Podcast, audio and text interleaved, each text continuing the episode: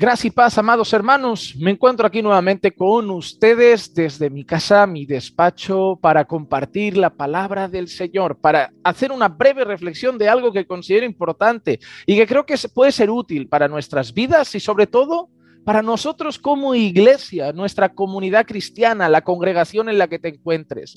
Y yo creo que este texto puede ayudarnos o servirme para dar tres o cuatro indicaciones sobre este asunto. En Ezequiel 44, nuevamente, estuvimos haciendo otro devocional en el libro de Ezequiel, en otro versículo. En el versículo 24 leemos así, en un pleito actuarán como jueces, lo decidirán conforme a mis ordenanzas. En un pleito actuarán como jueces, lo decidirán conforme a mis ordenanzas. Mira qué interesante. Está hablando nuevamente Ezequiel de los sacerdotes y les está dando una instrucción más. Les había dicho previamente, como vimos en nuestro otro devocional, que debían ayudar a que el pueblo pudiera discernir entre lo santo y lo profano, entre lo limpio y lo inmundo. Debían instruir al pueblo de Dios, instruir a, ese pueblo para saber distinguir qué agradaba a Dios y qué no, qué les correspondía hacer y qué no. Esa era una de sus responsabilidades. Pero en este caso, les da otra responsabilidad y es ser jueces en todo pleito. Ser jueces en todo pleito. Y ahora tú dirás, ya, pero ahora eh, no somos sacerdotes, ya no tenemos que ser jueces. Vamos a hablar un poquito de esa palabra. La primera cosa que les dice el Señor a través del profeta los sacerdotes es que debían ser jueces en los pleitos que hubieran del pueblo, los de fuera, ¿qué vamos a hacer? No podemos mediar, nosotros no tenemos ninguna, ni, ningún vínculo pastoral ni de guía de las personas de este mundo, pero sí de la iglesia, ¿no? A los sacerdotes les está diciendo que deben hacer de jueces en los pleitos del pueblo, pero les da una instrucción, deben hacerlo conforme a la ley deben hacerlo conforme a las instrucciones de Dios, no conforme a su propio criterio. Vamos a hablar de una cosa. Se oye mucho hoy en día estas cosas de eh, no juzgues para no ser juzgado, porque con la misma vara en que mides serás medido. Sí, es cierto, pero de esa frase, de esa frase de un que nadie juzgue a su hermano o no juzgues para no ser juzgado, sacar que no se puede corregir, que no se le puede decir a nadie eso está mal, que no se le puede decir a nadie eso no es correcto, que no se le puede decir a nadie eso es pecado. Sacar de esa frase eso es no entender la frase y usarla solamente como pretexto para seguir viviendo como me dé la real gana y que nadie se meta en nuestras vidas. ¿Es realmente lo que Jesús quiere decir cuando dice no juzguéis para no ser juzgados? No. Por ejemplo, en una ocasión el Señor nos dice, mira, antes de ir a quitar la paja del ojo de tu hermano, quita tu propia viga. ¿Qué nos enseña Jesús? Antes de ir a hablar de algo que tiene tu hermano, asegúrate primero de mirarte a ti mismo. Eso es un llamado a la humildad, un llamado a no actuar con arrogancia o con un sentimiento de superioridad. No todo el que me corrige porque he hecho algo malo se cree superior a mí. Es decir, si mi padre viene y me corrige en una actitud mala que yo he tomado, no creo que lo haga con arrogancia o con un sentimiento de superioridad, sino que se ve responsable por mi vida y me corrige por mi bien. Pero no veo que lo haga con arrogancia, como para mirar a mi padre y decir, oye, métete en tu vida, yo no te juzgo, tú no me juzgues. No, si mi esposa viene y me dice, oye, mira, amor, eso no está bien, eso que has dicho no es correcto, o esa actitud que has tomado no es la más adecuada, yo no voy a mirar a mi esposa y decirle, no me juzgues si no quieres ser juzgada. No creo que lo haga con arrogancia, no creo que lo haga con un sentimiento de superioridad, lo, creo que lo hace con amor con amor, porque quiere el bien de mi vida. Así que no creo que el Señor Jesús con esa frase esté diciendo que nadie hable absolutamente de nadie. Veáis lo que veáis, hagan lo que hagan, todo el mundo calladitos, orar, amaos y ya. Eso no es lo que enseña el Señor Jesucristo. Eso no es lo que enseña ese pasaje porque hay un montón de otros pasajes que hablan de otras cosas. Vamos a dar ejemplos rápidos. Cuando hemos visto el texto de Ezequiel, vemos que los jueces debían juzgar, pero debían hacerlo conforme a la ley. Es decir, cuando una persona viene a corregirme, lo tiene que hacer conforme a la ley del Señor. No me tiene que decir, oye, yo creo que estás mal, yo creo que lo has hecho mal, yo creo que eso es incorrecto, yo creo. No, es, mira, Juan Manuel, esto que has hecho está mal. ¿Por qué? Porque el Señor dice, Mira, Juan Manuel, esto que has dicho está mal. ¿Por qué? Porque la Biblia dice. Mira, Juan Manuel, esto que has hecho está mal. ¿Por qué? Porque la palabra del Señor dice. Ahí sí, la corrección número uno se debe dar conforme a la palabra del Señor. Número dos, otra indicación. Mateo 18 dice, si tu hermano peca, ve y repréndelo a solas. Si él te escucha, has ganado a tu hermano. Si no te escucha, ve y lleva contigo dos o tres más eh, que sean testigos y habla a tu hermano. Si no los escucha, dilo a la iglesia. Si no escucha a la iglesia, si se rehúsa a escuchar a la iglesia, tenedlo por gentil y publicano. Es decir, el Señor nos enseña en Mateo 18 que debemos ir y corregir el pecado de un hermano que podamos ver. ¿Pero por qué? ¿Con el fin de qué? De su restauración, no de matarlo, obviamente. De ahí viene. No ir con arrogancia, no ir con altivez, mirándonos a nosotros primero, porque el que esté firme, cuídese que no caiga, pero eso no significa no ir. Significa ir por amor, ir con humildad, ir con el fin de restaurarlo, pero ir y decírselo, hermano, eso está mal conforme a la palabra. Ah, no, no te hago caso, me da igual. Voy con dos o tres, hermano, eso está mal conforme a la palabra, eso no es propio de un creyente. Ah, me da igual, voy con la iglesia, vamos iglesia. Hermano, eso está mal conforme a la palabra, me da igual lo que diga la iglesia, yo vivo como me da la gana.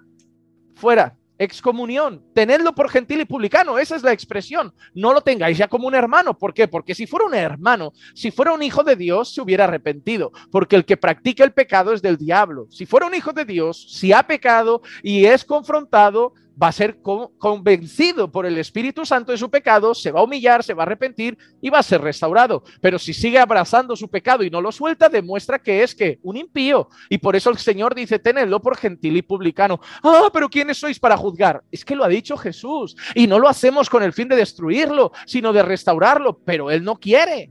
Él, quiere su pecado. ¿Y por qué lo tenéis que excomulgar? ¿Por qué lo tenéis que... ¿Quién sois para decir que no es eh, creyente? La Biblia lo dice. Entonces, tenedlo por gentil y publicano. Eh, en Primera de Corintios 5 nosotros encontramos a Pablo diciéndole a la iglesia y metiendo la bronca a la iglesia porque un chico, un hombre, se había acostado con la esposa de su padre y la iglesia no había hecho nada. Parece una iglesia de nuestros tiempos de no juzgues. ¿Por qué? Porque había un acto de inmoralidad tremendo en medio de la iglesia y la iglesia miraba por otro lado. A lo mejor pensaban como muchos de hoy, ay, orad por él, no le digáis nada, no juzguéis, ¿quién soy yo para tirarle la primera piedra? No, no. Pablo les mete la bronca. ¿Cómo permitís eso en la casa del Señor? No digo que lo matéis, no digo que lo destrocéis, no digo que le cortéis la cabeza, no le digo, pero hay que corregirlo. Y Pablo, como ve que la iglesia no ha hecho absolutamente nada, dice, oye, yo ya tengo mi juicio, entregado a Satanás para la salvación de su alma. ¡Wow! Lo echa directamente, lo excomulga directamente. Hay algo precioso en este caso y es que en la segunda carta de Pablo a los Corintios, esa persona vuelve arrepentida y Pablo le dice a los Corintios, ahora no le pongáis la etiquetita encima del que se acostó con, no, ahora abrazadlo, ya se ha arrepentido, ya ha sufrido ese tiempo de excomunión y ahora trae su, su fruto de arrepentimiento, viene quebrantado, viene humillado, viene arrepentido, así que abrazadlo y dale la bienvenida como aquel padre abrazó al hijo pródigo cuando llegó arrepentido tened esa actitud de amor fraternal por él. Pero no es no digáis nada. Así que hay que juzgar. Sí, la Biblia también dice juzgad con justo juicio. Entonces, puntos clave. Número uno, Jesús no dice que nadie hable de nadie. Jesús habla de la actitud. La Biblia nos enseña que aquellos que son espirituales, que los restauren con un espíritu humilde, manso, con esa actitud. Pero nosotros debemos entender, número uno, Jesús no prohíbe hablar del pecado ajeno. Claro que no estamos hablando de cosas del mundo, pero en cuanto a la iglesia, el Señor nos ha dado a la iglesia la responsabilidad de velar por la vida de santidad de nuestros hermanos. Primeramente, no por ellos, por la gloria de Dios, porque la iglesia representa a Dios. Dios es santo y la iglesia debemos velar para que represente a Dios en santidad. Por lo tanto, número uno, Jesús no dijo que nadie hable de la gente. Número dos, lo que Jesús sí que quería hablar era de la actitud. Mírate tú primero, analízate tú y luego ve y con mansedumbre, humildad, amor, ve y habla de tu hermano y corrige su pecado. Número tres, el fin siempre va a ser que sea restaurado, que sea restaurado, no destruido, pero hay gente, y oh, que hoy vivimos en la generación de cristal que no se puede decir nada. Ah, le dices algo, ah, me hundo, ah, me voy. Ah, ¿cómo es esa actitud? Esa no es actitud cristiana. Esa no es actitud cristiana. No se puede corregir, no se puede decir nada que ya son de cristal, se rompen. No, eso es orgullo. Eso es orgullo. Orgullo de no aceptar que somos pecadores. Desde Génesis 3 vamos echando la pelota al de al lado. Yo no he sido, ha sido la mujer que tú me has dado. Yo no he sido, ha sido la serpiente que me ha engañado. Desde Génesis 3. Orgullo, orgullo.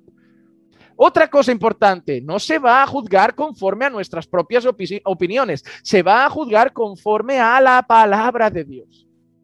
En cuanto a cosas que la Biblia no dice, ahí cada uno puede tener libertad de pensamiento y de opinión, pero donde la Biblia establece un patrón, un, un valor, un principio, se tiene que ir con la palabra de Dios.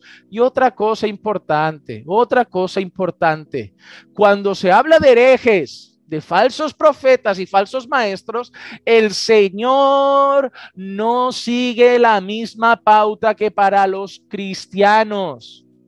No, si tú ves cuando Pablo habla de herejes, cuando el Señor Jesús menciona a los falsos profetas y cuando cualquier libro de la escritura habla de falsos profetas, no es ya ese tono de amor fraternal, cuidador, es duro.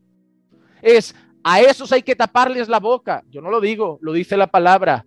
Los ponen por nombre, Alejandro y Beneo, estos tal, aquellos que quieren las primeras filas, fulano y tal, con nombre, con, con palabras directas, diciéndole a la gente que se cuiden, diciéndole a la gente que ni se acerquen, diciéndole a la gente que huyan de ellos prácticamente, que estén atentos a esos lobos. Mira qué palabras, lobos, lobos rapaces, herejes, falsos maestros, falsos profetas, siervos de Satanás. Mira qué palabras. No es la misma, el mismo tono para corregir el pecado de un hermano que para llamar la atención y sacar a la luz las obras de un falso profeta y maestro. Así que dicho todo esto, y todo proviene de la Biblia, dejemos ya por el amor del Señor, dejemos ya esa frasecita de no juzgues para no ser juzgado. Solo Dios puede juzgar. Dejemos ya. Vayan a la palabra de Dios. Asimilemos lo que dice la palabra de Dios. Guardemos el corazón de no hacerlo con arrogancia, soberbia. Y, tengamos claro lo que la Biblia dice de el mundo, de la iglesia, de los falsos profetas, herejes y falsos maestros. Y actuemos conforme a lo que dicta la palabra y no conforme a lo que dicta eh, eh, eh, esta generación de cristal de hoy que no se puede tocar nada. No, hombre, no, hombre. Vamos a la Biblia. Lo importante es lo que dice la Biblia, no lo que dice la mayoría de gente, porque seguirán apareciendo por ahí. Ah, es que tú te crees juez, es que tú te crees el juez de la iglesia, es que tú te crees mejor que otros. ¿Cómo que yo me creo mejor? ¿Cómo que tú, eh, Eso sí que es preocupante porque lo tuyo está lleno de mentiras porque tú estás especulando, tú estás diciendo lo que yo me creo y cómo sabes tú lo que hay en mi corazón. Eso sí que es peligroso, porque una cosa es ir y hablar de lo que se ve, de lo que hay en un vídeo, de una realidad y otra cosa es de lo que yo creo que tú te crees. ¿Tú qué sabes lo que hay dentro? Y ahí es donde corremos un peligro. Eso sí que es peligroso. Esas especulaciones, difamaciones de yo pienso que tú te crees juez, que tú te crees mejor. Ay, si fuéramos a la Biblia, la iglesia estaría tan fuerte, tan sana. Necesitamos volver con urgencia a las escrituras. Sí, guardar el corazón. Hablar deseando la restauración de un hermano, hacerlo con humildad, mirándonos a nosotros mismos, el que esté firme, cuídese que no caiga, mirando primero la viga de nuestro ojo, pero en ningún momento dice, no vayas, es mírate tú primero. Y luego puedes ir, corrige a tu hermano, ¿por qué? Por el bien de él por el bien de su alma. Espero que esto haya quedado claro a pesar de todo y a pesar de haber citado tantas cosas que tienen que ver con principios bíblicos. A pesar de todo eso, lo más triste es que se cabrá gente que dirá, pues no estoy de acuerdo. ¿No estoy de acuerdo? Puedes no estar de acuerdo, pero yo solo te he citado cosas que están en la escritura. Así que tienes que preguntarte si estás de acuerdo conmigo o si, si no estás de acuerdo con Dios y su palabra. Lo importante es la palabra del Señor. Hasta aquí una nueva reflexión. Que la gracia y la paz de nuestro Señor Jesucristo sea con todos y cada uno de ustedes siempre. Y recuerden que los amamos en el Señor.